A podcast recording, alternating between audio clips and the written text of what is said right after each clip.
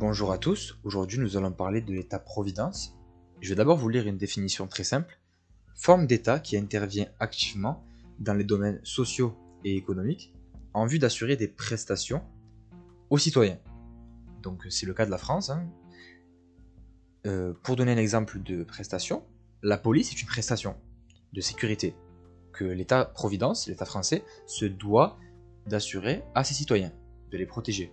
Mais euh, la caisse d'allocation familiale est également un, service, donc une prestation, euh, que l'État nous assure. Il y a plusieurs types de, services, plusieurs types de prestations, c'est la même chose.